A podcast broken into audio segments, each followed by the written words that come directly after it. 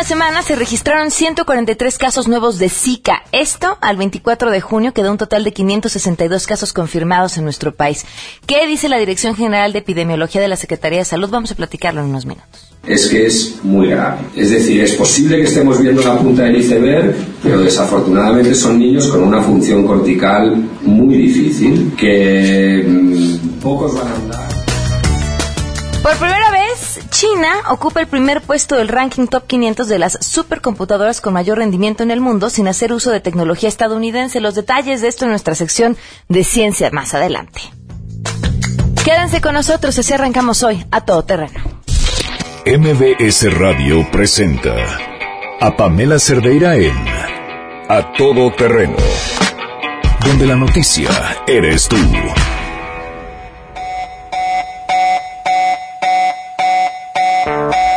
Thank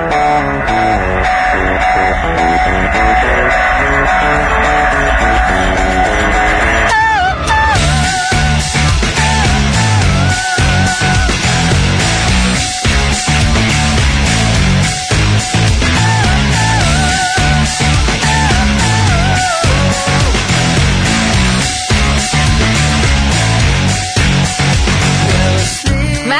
Martes 28 de junio del 2016, son las 12 del día con 5 minutos. Soy Pamela Cerdera. Gracias por acompañarnos. Saludos a Javier García, Eduardo Ayala, Alejandro García, a María Asunción Rodríguez, a todos los que están al tanto de lo que sucede y que nos escriben a través de los diferentes medios.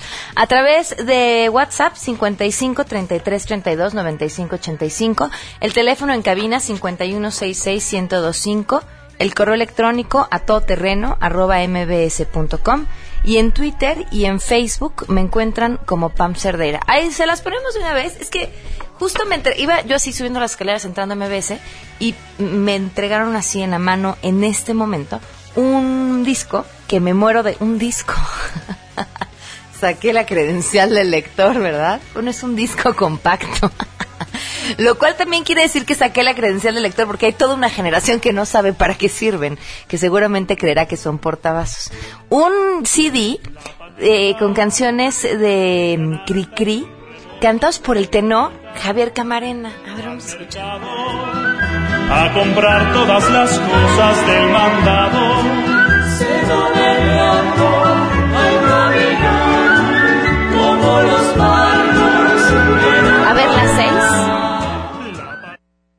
La seis es la de Che Araña.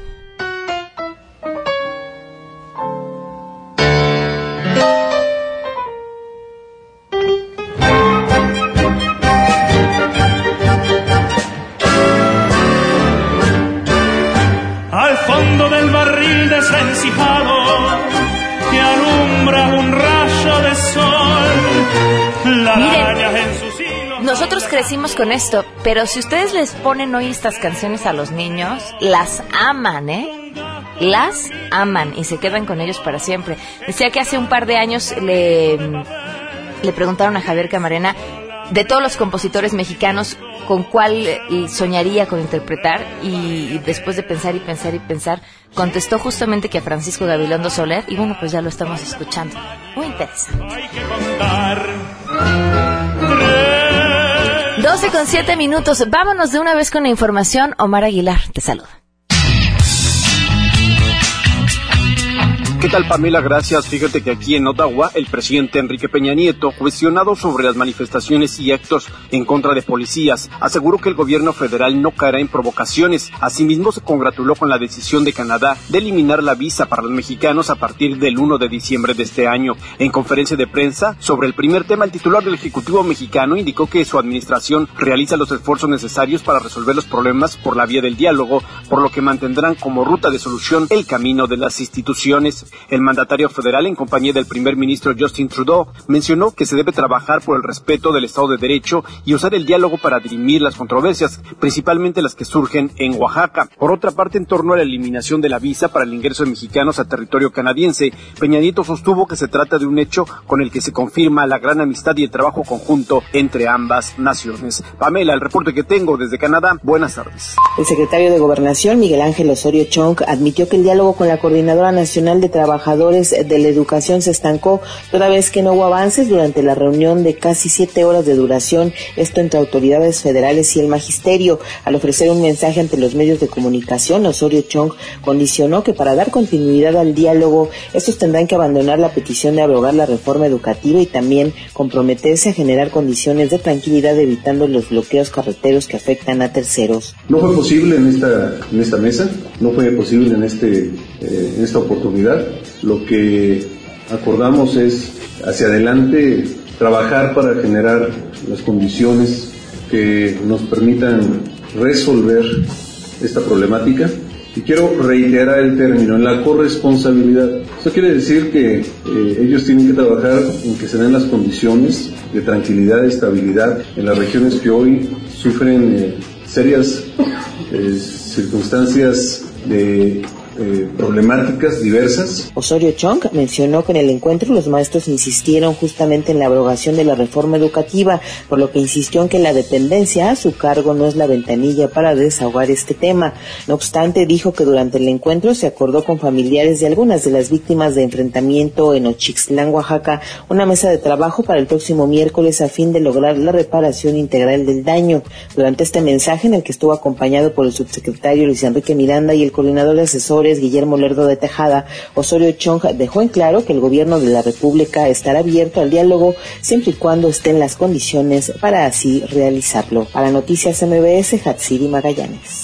Pamela, tras analizar los casos de 100 mujeres detenidas en México, Amnistía Internacional advierte que todas reportaron haber sufrido abusos sexuales habituales a manos de las fuerzas de seguridad que buscan obtener confesiones y elevar cifras de aprehensiones ante la escalada de acciones de la delincuencia organizada. De 2010 a 2015, ningún uniformado ha sido suspendido, pese a denuncias directas de la Comisión de Violencia Sexual. Mi mamá lleva 5 años presa sin justicia. Yo tenía 12 años cuando fue de mi lado. Ahora ya tengo 18 años. Es grato saber que tu madre fue violada por policías federales. Yo no lo sabía hasta ese entonces, cuando presencié dicho, dicho suceso. Estas personas venían como civiles. Posteriormente me enteré que eran policías federales. No obstante a ello, fue torturada y violada durante 24 horas. No limitándose a esto, después de dicha tortura, se le fue obligada a, firmar una confesión en la cual ella se declaraba culpable, actos que ella nunca cometió. Desde entonces en prisión, acusa de ser parte de una banda ficticia. Esto te cambia la vida de muchas formas, no solamente al estar ella dentro, se cambia toda la vida de las familias Les ha informado Rocío Méndez. Así es, representantes de la industria automotriz solicitaron al Senado de la República que se generen incentivos fiscales para el uso de vehículos híbridos y eléctricos, esto a fin de reducir los índices de contaminación en la Ciudad de México. En un foro realizado en el Senado de la República, el presidente ejecutivo de la Asociación Mexicana de la Industria Automotriz, Eduardo Solís Sánchez, se pronunció por adoptar medidas como exentar del pago de IVA a este tipo de vehículos. Señaló que con dichas políticas en nuestro país podrían venderse incluso entre 6 y 7 mil vehículos de este tipo. Es importante que no paguen impuesto al valor agregado, porque realmente ahí está un incentivo interesante. No llega a ser, pero ni de chiste, lo que en otras partes del mundo. Pero vamos, estamos hablando de 16%. Me parece que el IVA puede ser un elemento fundamental. Para Noticias MBS, Oscar Palacios. En el gimnasio olímpico Juan de la Barrera, el mandatario Miguel Ángel Mancera acompañó a jóvenes que competirán en los Juegos del Deporte Adaptado de la Ciudad de México 2016 y les hizo saber de los esfuerzos que se hacen para que se propicie el deporte entre las personas con algún tipo de discapacidad. Hoy este apoyo se requiere en todo el país. Hay lugares hoy en la República Mexicana en donde no tienen esta fiesta, en donde no se está apoyando a las personas con discapacidad y donde no las estamos viendo. Necesitamos que crezca esta red de apoyo. Necesitamos llegar hasta allá, hasta donde más se necesita. Y para eso hay que estar unidos, hay que trabajar unidos. De nada sirve el discurso de encono, el discurso de confrontación, el discurso que lleva a la discordia. Los Juegos del Deporte Adaptado se realizarán del 27 de junio al 3 de julio. Participarán más de 1.600 atletas con discapacidad auditiva, intelectual, motriz o visual en sedes como el Gimnasio Olímpico, la Ciudad Deportiva, el Autódromo, los Deportivos José María Morelos y Pavón, además del Plan Sexenal, informó Arturo Damián.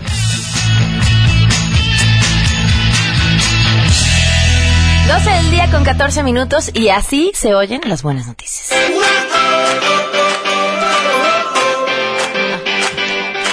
Nos acompañan ya en cabina Alexia Dosal y Manuel Vaca, estudiantes. ¿Cómo están? Bienvenidos. Muy bien, muchas gracias por, Gracias por invitar. A ver, explíquenos cómo empezó este proyecto y cuál es la buena noticia que compartan con el público.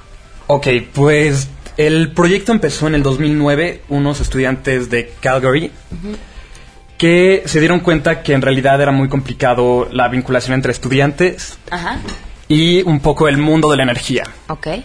Eh, y un poco buscando cómo involucrarse, decidieron armar una cumbre. Eh, la primera fue en Calgary y fue un movimiento mucho más grande de lo que esperaban. Vinieron 200 personas de todo el mundo y cuando terminó se quedaron todavía con las ganas de seguir con este proyecto. Entonces, dos años después hicieron uno en Vancouver, eh, igual Canadá, y después tuvieron una en Noruega, en Trondheim y en Bali, Indonesia. Ok. Ya cada vez ha ido creciendo muchísimo el mo- movimiento. Y pues la siguiente va a ser en Mérida, en Yucatán. Pero esto lo consiguieron ustedes, que así sucediera. ¿Cómo fue? Sí, nosotros este, somos un grupo de estudiantes igual, movidos por la energía.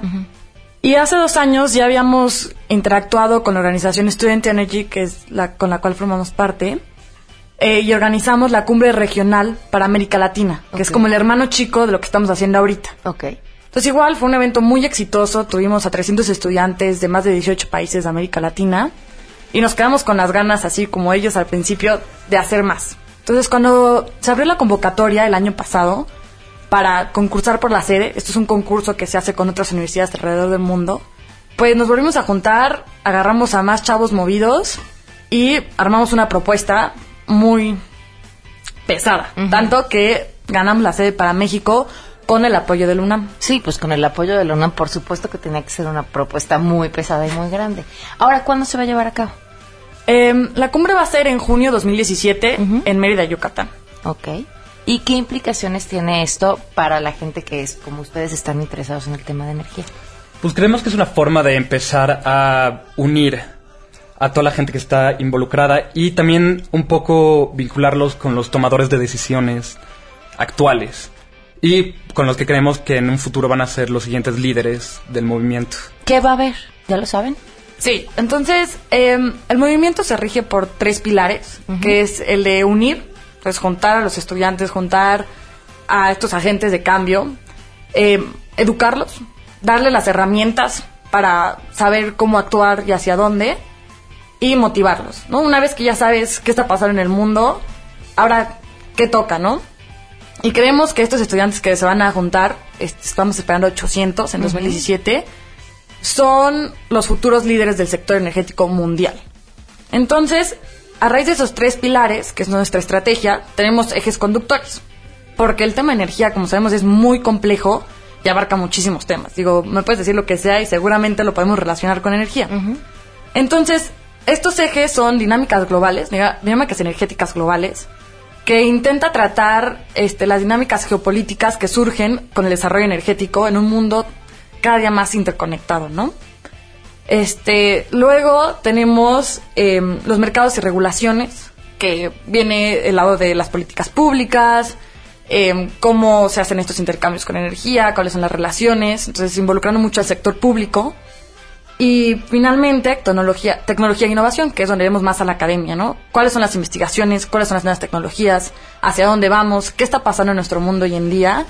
Em, y todos esos tres temas este, se rigen por algo transversal, que es la juventud en acción. ¿Cualquier estudiante puede ir? Sí. Cualquier Eh, estudiante, eh, vamos a tener un programa, eh, cualquier persona puede aplicar y van a, va a haber un proceso de selección Ok. para que podamos estar seguros que vamos a tener a los 800 estudiantes más motivados y más brillantes del mundo entero. ¿Cómo funciona este proceso? ¿Dónde se tienen que inscribir? Ahorita ya abrimos el proceso de preregistro para enviar la información y que estemos enterados de qué está pasando con la cumbre en nuestra página web que es este, International Student Energy 2017, Energy Summit, perdón, 2017. Eh, y en el futuro vamos a abrir el registro, que ahí van a estar algunas preguntas clave, nos van a tener que mandar un, un videíto, contestar, ensayo. un ensayo, distintas dinámicas para que ellos puedan aplicar. Ok. Algo que creo que ha sido un éxito, en menos de 24 horas, cuando abrimos el preregistro, ya teníamos aplicantes de 70 países diferentes. Entonces eso está, nos emociona mucho. Oigan, muy bien, pues muchísimas felicidades por este proyecto y estaremos atentos a cómo se desarrolle para el próximo año. Muchas Y gracias. mucho gracias. éxito. 12 con 19, volvemos.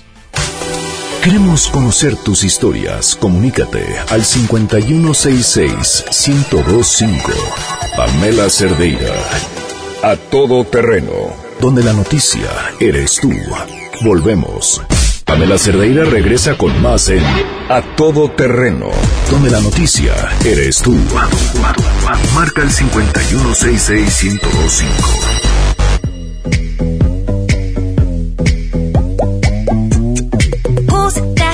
12 del día con 23 minutos, continuamos a todo terreno. Por cierto, gracias por sus mensajes y todas las eh, cosas que nos han escrito a través de los diferentes medios que ponemos a su disposición. Twitter y Facebook, donde me encuentran como Pam Cerdeira, también a través del WhatsApp, donde pueden mandar sus mensajes de texto 55 33 32 95 85. Hay información eh, sobre las cifras que tienen que ver con el Zika en nuestro país. Mi compañera Sofía Cruz tiene toda la información. Sofía, te saludo. Buenas tardes.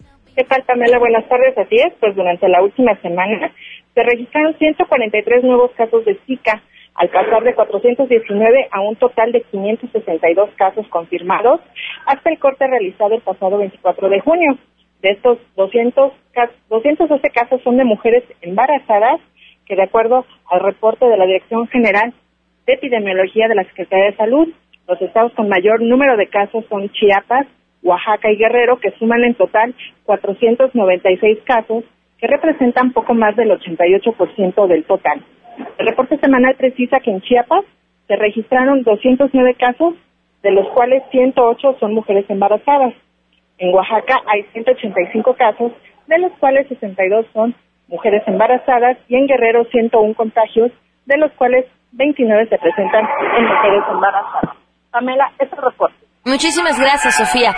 Y ustedes dirán, ¿y por qué el y por qué en estos momentos? Ya les había comentado la semana pasada que tuve la oportunidad de asistir al eh, taller de periodismo científico de la Fundación Ili Ortiz, que tuvimos la oportunidad de platicar con el eh, doctor Miguel del Campo. Él es profesor de pediatría, dismorfología y teratología de la Universidad de California en San Diego.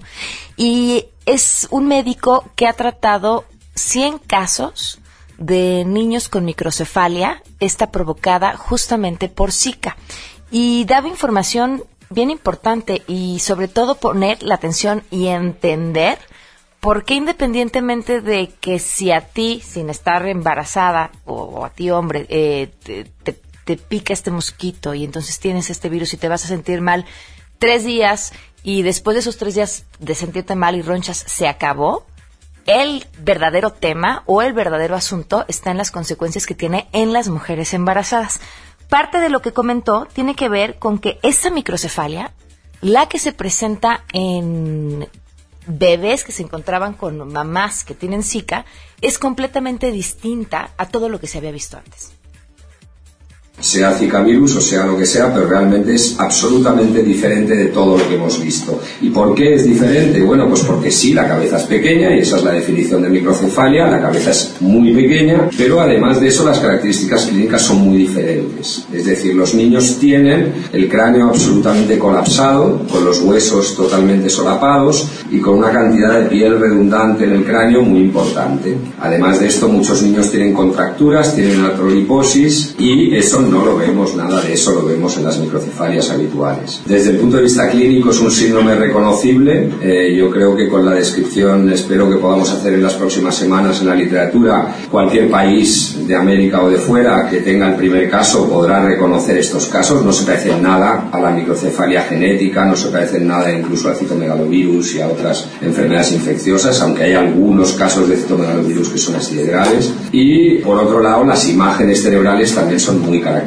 Son calcificaciones muy, muy extensas que indican una afectación muy severa. Hay una infección, ya vemos que la infección tiene un periodo muy largo a veces de 8 o 10 semanas hasta que se produce la alteración cerebral. La alteración cerebral se produce de una manera bastante brusca, con una disminución muy grave del volumen cerebral o una detención completa del crecimiento, que hace que ese cráneo y esa piel que siguen creciendo de repente se colapsen porque disminuye la presión del cerebro en crecimiento y se produzca esta especie de colapso del cráneo. Ante toda esta situación que describe, eh, dice que finalmente hay o creen que hay esperanza para poder tratar a, la mamá y al bebé en este momento de gestación. Hay una cosa que también es muy curiosa y es que ese periodo entre la infección y la destrucción cerebral es largo y eso es una esperanza para una ventana terapéutica. Es decir, que en un momento dado, si tenemos una mujer que tiene la infección y que tiene el eritema, los, el rash y, se comprueba que es quizá haya una ventana para poder tratar intraútero.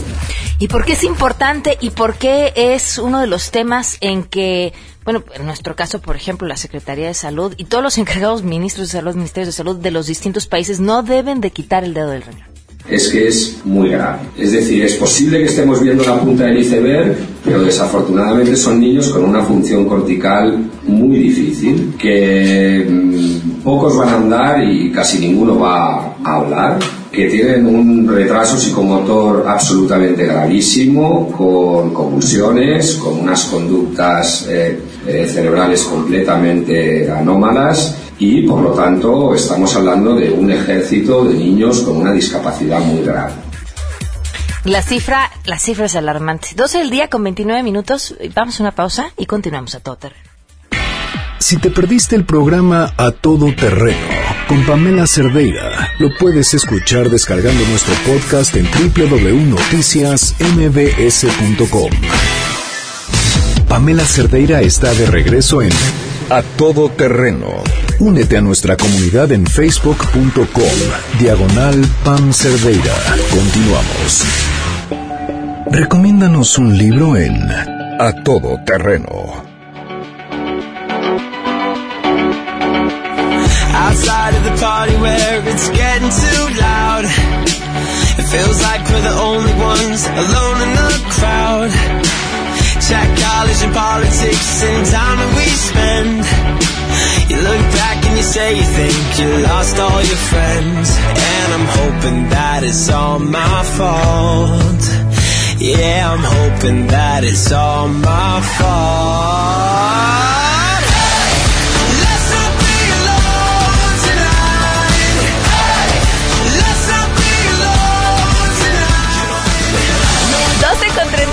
Continuamos a todo terreno. Me encanta poderle dar la bienvenida en este espacio a un gran amigo, además un gran escritor, enamorado de los libros, no hay quien escriba bien que no lea mucho. Este, Adán Serret, ¿cómo estás? Bienvenido. Hola Pamela, muchas gracias por invitarme, también me da muchísimo, muchísimo gusto estar aquí. Ya nos la debíamos. Ya hacía un rato que teníamos que platicar de libros, de estar aquí en tu espacio, tenía yo muchas ganas y este, pues es un gusto como siempre estar contigo. Oye, eh, cuéntame, estuviste en la feria de Tepic. De Tepic hace 15 días estuve, fue un festival, fíjate, bastante interesante, eh, de ayer Amado Nervo, eh, cuando Amado Nervo nació, justo estaba naciendo Tepic, eh, Nayarit, perdón, que era parte de Jalisco. Entonces se hizo el segundo Festival de las Letras, lo cual fue muy interesante porque lo organiza el presidente municipal en conjunto con Lorena Elizabeth, que es una mujer de allá que trabaja aquí como promotora cultural. Entonces, eh, la presidencia municipal, digamos que la tomó la literatura y los grandes escritores de México estuvieron allí hablando con la gente, se vendieron libros también y son lugares donde a veces eh, uno de las claro, México está centralizado en todos sentidos y uno es importante la cultura, ¿no? Hay mucha gente que escribe allá sin duda, pero en cuanto a tener salida, en cuanto a tener un eco de lo que hacen, pues en general les cuesta trabajo, ¿no? Pues allá no hay una casa de la cultura, etcétera. Está apenas comenzando un proceso de, de, de iniciar una promoción a la cultura. Entonces, bueno, se tomó esta presidencia municipal, la sala de prensa eran las oficinas del presidente municipal y bueno, fue muy original porque estuvo Juan Villoro leyendo un libro que tiene que es sobre cuentos de rock que se llama El tiempo transcurrido, pero no solo fue importante que lo leyera, sino que lo leyó en un teatro, pero además de eso, que el teatro tenía por ahí de 700 personas, estaban musicalizados mientras leía Juan Villoro. Entonces, al lado de los músicos de los caifanes, como este gran baterista Alfonso André. Entonces fue una experiencia bastante interesante. Claro, estuvo sin duda también Paco Ignacio Taibo, eh, Alberto Ruiz Sánchez, eh, todos, digamos, un buen cúmulo de los más significativos de México, como decía. Pero también fue importante que la gente que trabaja allá, que escribe allá, tuvo la oportunidad de acercarse a los periodistas y a los escritores y creo que en ese sentido pues fue bastante productivo este festival que duró tres días. Claro, aquí, oye, muy bien. Sí, ¿Nos, Y, ibas, ¿Nos traes eh, recomendaciones? sí, traigo unas recomendaciones. Ahora siempre es imposible no hablar de libros. Eh, del primero que quiero hablar fue un libro que terminé de leer ayer en la en la noche. Era una tarea que yo mismo me había puesto porque había leído otros libros de este gran autor Emmanuel Carrer, quizás sea de los grandes autores eh, franceses. Una vez creo que te había platicado justo sobre él. Este libro se llama El adversario en anagrama y es bastante interesante porque eh, Emmanuel Carrer hasta antes de este libro era un novelista normal, digamos normal entre comillas, que se sentaba en su escritorio y de lo que se ocurría, de lo que lo inspiraba, dentro de lo que envo- envolvía o aquellos temas que lo escogían a él quizás, escribía, hasta que un día leo una noticia donde un hombre eh, aparece eh, eh, el amigo, le llaman a, un, a un hombre de casa de su mejor amigo y le dicen que su casa está en llamas, que no hay nada que salvar y pues que vaya. Entonces llega y encuentra el cuerpo de los dos eh, niños, el cuerpo de la esposa, ellos ya muertos, y el cuerpo de su amigo eh, en el borde de la muerte. Entonces, bueno, fue un incendio. Él eh, se acerca, digamos, a despedirse de la esposa de su amigo y ve que tiene un corte en la nuca. Pues resulta que este hombre asesinó a su familia antes de, de intentar suicidarse, pero no solo a su familia, sino van a buscar a sus padres y también están muertos de un balazo. Pero lo interesante de todo es que había engañado a todas, todos sus amigos y a toda su familia. Digamos, es como si un día yo soy tu amigo cercano y dices, Adán no trabajaba en, en el radio y la televisión, Adán no leía, Adán, porque llaman a su oficina donde trabajaba y ahí nadie lo conocía. Y es decir, ¿quién es este personaje? Emanuel Carrer lo que hace es mandarle una carta a este señor, porque se salva en la cárcel y a partir de ahí comienza esta investigación. Bueno, pues a partir de este libro yo me lo había dejado de tarea porque Emanuel Carrer nunca más pudo ha podido hasta ahora escribir ficción. Solo ha podido escribir de cosas que sucedieron, porque dice la realidad Supera. es- supera a la ficción y hay que escribir sobre ese tipo de cosas que digamos están en las entrañas de una sociedad, ¿no? Aquella persona que era el exitoso, aquella persona que era el ejemplar padre de familia, un día hace esto porque su vida completa, y, y no estoy eh, spoil- eh, haciendo un spoiler del libro porque comienza con eso, un día de buenas a primeras, la mentira se le viene encima y decide asesinar a todos. Entonces, me lo presto. Sí te lo presto, es un libro perturbador, lo terminé Así le hice con un, un, eh, uno de Chekhov y nunca Sí, se lo no te regresé. preocupes, no te preocupes, los libros siempre van y vienen y la verdad es que sí, ¿eh? de alguna forma a veces los libros te escogen y están llegando y obviamente tú tienes que ser una persona generosa si, se, si te cuentas entre esos elegidos. Entonces, eh, es de los pocos libros que tengo que leer algún par de libros a la semana, pero pocos me causan pesadillas y este me causó serias pesadillas. Y bueno, eh, otro libro que traigo muy importante de otro francés, perdón por estar tan afrancesado, también perturbador, es de Pierre Lemaitre, eh, vestido de novia en Alfaguara. Y este libro quizás no se recomienda o se recomienda para los paranoicos. Digamos que es una chica que comienza la novela eh, eh, que está trabajando de, de mm, cuidadora de niños, pero ella es una chica universitaria, una chica muy, muy guapa, y la persona que trabaja, que la contrata, digamos, como, como niñera, no sabe bien por qué ella está trabajando como tal. Y un día se levanta esta niña de un sueño, esta cuidadora de niños, y eh, va a buscar al niño que está buscando, lo encuentra debajo de las sábanas, amarrado y asesina. Entonces ella no recuerda nada, la puerta está abierta y comienza una huida. Esta novela sí no puedo decirles el spoiler porque la arruinaría, eh, pero eh, es qué sucede cuando alguien puede tomar posesión de ti y si en verdad está sucediendo, si te lo estás imaginando, o quizás todo es realmente parte de esa maquinación del paranoico, que es alguien más el que está haciendo las cosas y no eres tú. Entonces, una novela que vas en la página 40 y ya está en completo suspenso, estas novelas que no puedes dejar en ningún sentido, para esas personas, digamos, que viven en la ciudad o que no- les cuesta trabajo que un libro las atrape, yo creo que este es un, un gran, gran libro, esta novela de Pierre Lemaitre, Vestido de novia. Eh, uno no- cae en la tentación de solo platicar con gente que lo haya leído porque sientes que lo puedes arruinar eh, con esto. Pero bueno, aparte de este autor, Pierre Lemaitre tiene novelas policíacas con un eh, investigador bastante singular, eh, eh, parodia un poco a este eh, Henri Toulouse-Lautrec, este escritor, este pintor, perdón, que medía 1,49, 1,45, eh, y es un investigador de esa estatura, pero es brutalmente brillante, pero otra cosa que hace increíble, que no se les ocurre mucho, les da miedo a los escritores de novela policíaca, es que el investigador siempre llega tarde. Pero eso lo hace muy verosímil, porque es un poco como la vida, ¿no? En general, Siempre estamos llega. acostumbrados que en las películas o en las novelas policíacas llega justo el detective a tiempo para salvar, y quizás aquí no, sino se cometen los asesinatos. En fin, este es un gran, gran escritor en todos los géneros, parece que puede escribir. También se ha ganado el Goncourt con una novela sobre la Primera Guerra Mundial estremecedora eh, y bellísima. Y pues bueno, estos son las dos recomendaciones. Y uno más es un agradecimiento este a, a Marta Martínez, que es una persona que siempre sigue las recomendaciones que yo hago. Y en algún momento ella se tomó, eh, tuvo la delicadeza, se tomó la molestia de regalarme un libro que me había yo tardado en leer, eh, de Bohumil Arabal, es un escritor checo, obviamente todo lo checo siempre es dificilísimo de, eh, de decir en español, por ejemplo, nació en Brno. Pero este libro está traducido por una escritora que me gusta mucho que se llama Mónica Gustova, es una señora checa que vive en España, pero es un libro es, es, espléndido porque es una sociedad demasiado ruidosa con la que nos identificaremos los que estaremos rodeados y vivamos con libros, porque eh, puedes estar en soledad con los libros, pero siempre hay muchísimo ruido de todos los autores que están leyendo y que van, digamos, haciendo eco en tu cabeza y que a veces quizás ya no te dejan pensar. Esto es un libro escrito en los 70 eh, recordemos que la República Checa estuvo en medio, no solo después de los nazis, sino de los comunistas, tuvo una intervención ahí de los rusos. Es un libro en varios sentidos desolador, pero se encuentra en ese sentido con los libros y también con el alcohol, que es una parte dura este hombre cuenta su historia a partir de eso, ¿no? Entonces, me parece un libro bastante significativo que me lo regalara, lo aprecio mucho, es una forma de agradecerle. Y pues bueno, estos tres libros me gustó compartir ahorita contigo. A ver, y además ya les habíamos prometido que íbamos a iniciar un club de lectura Sí. todoterreno. Y Adán Serret, que es ahora nombrado director, Hoy. presidente, Presidente, fundador, fundador. del Ajá. club de lectura Tesorero. de todoterreno, Ajá. tesorero, todo, todo, todo, Ajá. administrador. Eh, si quieres algún otro título lo ponemos también.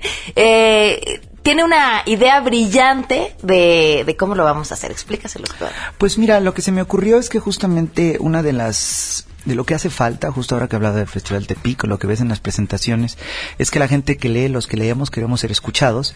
Y una forma importante, pues, es dejar una tarea, por ejemplo, ahora vestido de novia de Pierre Lemaitre, y que eh, las personas que nos escuchen lean el libro y que nos den cuál es su opinión en un video, no sé, de unos 40, 50 segundos, estoy haciendo quizá un minuto, estoy siendo un poco cruel quizás, No, una impresión concreta. Y eh, con ciertos códigos de, de- con ciertos parámetros, digamos, de calidad de audio, de calidad de video, eh, podemos, de congruencia quizás también, ahí yo me voy a morder la lengua a lo mejor, podemos eh, eh, pues ponerlos eh, a ellos aquí al aire, a ver su video este de su opinión, un poco a la youtuber de, cual, de este libro. Y quizás a fin de mes o a fin de cierto tiempo que nos recomienden también un libro con algunos criterios básicos como pueden ser algún libro que no sea archi reconocido como El Quijote, como La Guerra y la Paz, como Busca del Tiempo Perdido, libros maravillosos pues, pero que todos sabemos que están dentro del canon, sino algunos libros que crean que deban ser leídos y otra cosa que siempre es importante que estén en librerías, ¿no? Para que la gente que los escuche pueda ir y comprarlos o pueda ir y adquirirlos en ebook o en lo que les haga. Ahí está. Entonces, la primera tarea La primera es leer. tarea es Vestido de novia de Pierre Lemaitre en Editorial Alfaguara. Está en todas las editoriales y en todas las librerías, perdón, y también está en ebook. Ok, tienen todo lo que queda de junio y julio Exacto. para leerlo y Exacto. mandarnos un video con su opinión de un minuto. Un minuto, yo creo que un minuto es suficiente para, para poder aprovechar el tiempo. Y ahí elegimos a la siguiente persona que venga aquí a recomendarnos un libro. Exactamente, tal y cual. que estén al pendiente todos los que estén participando porque vamos a estar organizando, ya les estaremos informando, encuentros Exacto. con autores, eh, con Adán, por supuesto, nuestro presidente, director, fundador, eh, administrador y tesorero del club de lectura, eh, para que puedan estar mucho más en contacto con todo esto. Claro, eso me parece increíble y sí, justo esténse al pendiente porque vamos a, a presentarles ahí cosas interesantes. Nos preguntaban el nombre del primer libro. El, libro, el nombre del primer libro es El adversario, que viene ahí porque es el demonio, el demonio es el adversario, de Emanuel Carrer, así tal cual con doble R, Carrere, y es editorial Anagrama. eh, y pues bueno, pueden encontrar en todas las librerías y me parece que también está en ebook. Adán, muchísimas gracias. Gracias, Pamela, como ¿Tu siempre. Twitter? Mi Twitter es a- a- arroba Adán Serret, pues ahí puedo responder cualquier duda. Igual si, si dije muy rápido o confusa alguna cosa, me pueden preguntar. Perfecto. Muchas gracias. Gracias a ti, Pamela. 12 con 44, volvemos. Si te perdiste el programa A Todo Terreno con Pamela Cerdeira, lo puedes escuchar descargando nuestro podcast en www.noticiasmbs.com. Estamos de regreso. Síguenos en Twitter, arroba Pam Cerdeira, Todo Terreno, donde la noticia eres tú. Continuamos. Because you know I'm all about that bass, about that bass, no trouble. I'm all about that bass, about that bass, no trouble. I'm all about that bass, about that bass, 12 no del día con 49 minutos. Continuamos a todo terreno. Enrique Ansures ya está con nosotros. Traes cara de seriedad. ¿Qué pasó, Enrique? Sí. ¿No pues, te gusta esa canción o qué? Pues no lo sé, me agarraron en curva, me dijeron, escoge una canción, dije, pues no sé. Pero bueno, ellos, ellos A ya. mí me gusta mucho esa canción. Ok. Es una buena.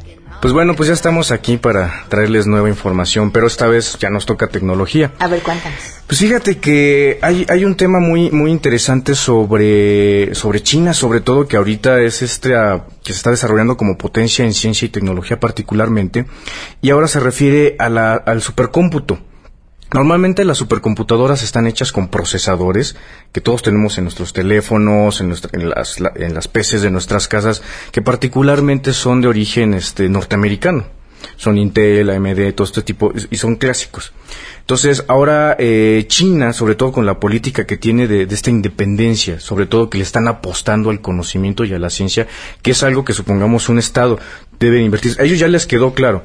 Actualmente, como está la situación en el, en el planeta, la, te- eh, la- la ciencia y la tecnología, particularmente la ciencia básica, son los motores de, de economía de un país y cuando no le apuestan sobre todo a educación, ciencia, tecnología e innovación, pues un país está básicamente, este, pues, se queda con en esa en esa sumisión que siempre tiene ante los demás países. No Condenado a agotar sus recursos también. Exactamente, y déjate de eso. Eh, ahorita tenemos esa, eh, con, la- con los nuevos ajustes de la Secretaría de Hacienda de quitarle presupuesto al Consejo Nacional de Ciencia y Tecnología, que son los que están soportando toda esta carga de, de, de, de- de dar ese financiamiento a todos los centros de investigación del país que lo necesitan, le están quitando fondos.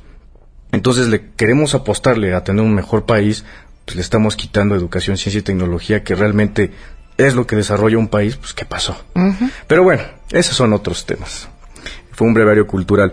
Pues bueno, eh, el, Centro Nacional de Supercómputo de China desarrolló una nueva supercomputadora ganándole a todos los países. Pero aquí lo que destaca es que los chinos por primera vez hacen sus propios procesadores. Se independizan en el sentido tecnológico en, en- en este campo tan, tan esencial porque todos tenemos eh, un microprocesador en, en algún momento de nuestra vida. Los teléfonos, las computadoras, todo lleva un microprocesador. Y ahora ellos le apuestan a esto y, y sacan su procesador Shen, Shenwei Ok. y saca y fabrican una supercomputadora también ellos para poner este como una tipo carrera fría tecnológica. Y esta esta supercomputadora tiene imagínate cua- 40.960 procesadores. Trabaja 96 petaflops significa cuántas cuántas operaciones matemáticas por segundo pueden desarrollar. Es, es brutal. ¿Cuántas son? ¿Cuánto? ¿Cuántas operaciones No, matemáticas por nove- segundo? eh, 90 y 93, 93 pentaflops, o sea, son millones de operaciones por segundo. Entonces, ¿para qué son este tipo de, supercomputadoras? Particularmente se usan mucho en el campo de la climatología y la meteorología. Cuando ustedes eh, escuchan el pronóstico meteorológico, es porque ponen computadoras muy grandes, robustas, a, a procesar todos los, los, este, los datos este, meteorológicos del momento y tratar de hacer una predicción a corto, mediano y a largo plazo. Entre mejor tengas un, equipo de cómputo con mucha con este con este eh, robustez este, de, de procesamiento pues vas a tener unos unos este datos poco mejor confiables, ¿verdad? Pero no solamente para eso, también se, se aplica medicina, se aplica a, estudio de, materiales, en astronomía supongamos que a mí es, es de lo que más me apasiona, se, se usa muchísimo la, la astronomía. Hay eh, computadoras que trabajan por semanas para simular todo lo que se sabe respecto al universo. Pero particularmente, pues esta nota lo que es importante es cómo los chinos nos están ganando en todo y se están realmente empoderando este, tecnológicamente. Y a raíz de estos procesadores, todo lo que querrá decir o se traducirá después en la tecnología que usamos nosotros en el día a día. Por supuesto, porque esto, esto equivale a que va a haber una reducción en los precios, supongamos, de los teléfonos inteligentes, que hay teléfonos que son pues al salario de 3, 4 meses. y este, pues básicamente consiste en que tienen procesadores muy potentes. Supongamos el, el teléfono que traigo ahorita tiene cuatro núcleos. Estos procesadores, supongamos, están, eh, son una red de, de- procesadores y cada procesador, supongamos, tiene 256 núcleos, o sea, como procesadores en chiquito para hacer diferentes operaciones en paralelo. Entonces, el que yo traigo ya tiene cuatro procesadores. Dices, ah, al, al, radio escucha se le hace a, a lo mejor ya algo normal. Pero esto, esta, esta tecnología, supongamos las misiones Apolo, las que pusieron el, al hombre a la luna, pues es algo, eh, con- o sea, puedes con un solo teléfono, puedes operar todo lo que implicó la, la, este, la misión espacial hacia, hacia la luna, con un solo teléfono celular. Incluso creo que ya hasta se rebasa en, en, en potencia, ¿no? Entonces, imagínate cómo hemos, cómo hemos crecido en tecnología. Y todo eso gracias al desarrollo de la ciencia básica, porque luego a veces dicen, es que hay que apostarle a la ciencia que traiga este, cosas tecnológicas. No, espérate, también la ciencia básica es la que trae todo eso. Apostarle, supongamos, al estudio de partículas, al estudio de, estado sólido, todo lo que hacen los centros de investigación. Aquí la, la UNAM es la que lidera todo eso, que tiene más del cincuenta y tantos por ciento del desarrollo tecnológico este, en el país. Entonces, por eso es importante apostarle a la ciencia y la tecnología. Entonces, si seguimos reduciéndole a la ciencia y la tecnología, pues nos vamos a quedar rezagados. No podemos salir como, como nación desarrollada si no le apostamos a la ciencia y la tecnología. Sí, tienes toda la razón. Enrique, tu Twitter. Mi Twitter es arroba Enrique Ansures. Ahí me pueden encontrar, pueden encontrar todas las este, notas de novedad en, en este, en este campo. Muchísimas No gracias. te lo agradezco mucho. Son las 12 del día con 55 minutos. Vamos a una pausa.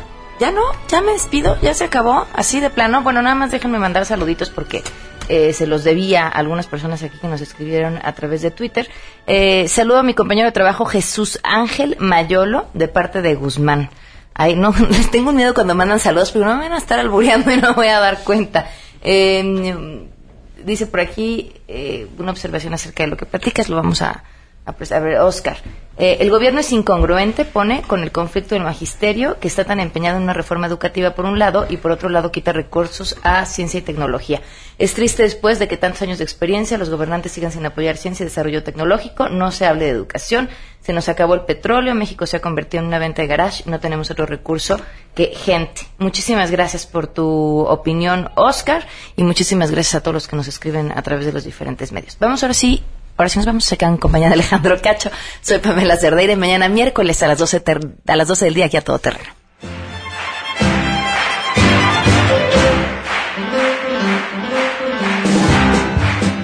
El comal le dijo a la olla, oye, olla, oye, oye, si te has creído que yo soy recargadera, búscate otro que te apoye. Y la olla se volvió hacia el primero, peladote, majadero. Es que estoy en el hervor de los frijoles y ya ni más que deje paraste todo el placer. MBS Radio presentó a Pamela Cerdeira en A Todo Terreno. Te esperamos en la siguiente emisión, A Todo Terreno, donde la noticia eres tú. MBS Radio, en entretenimiento, estamos contigo.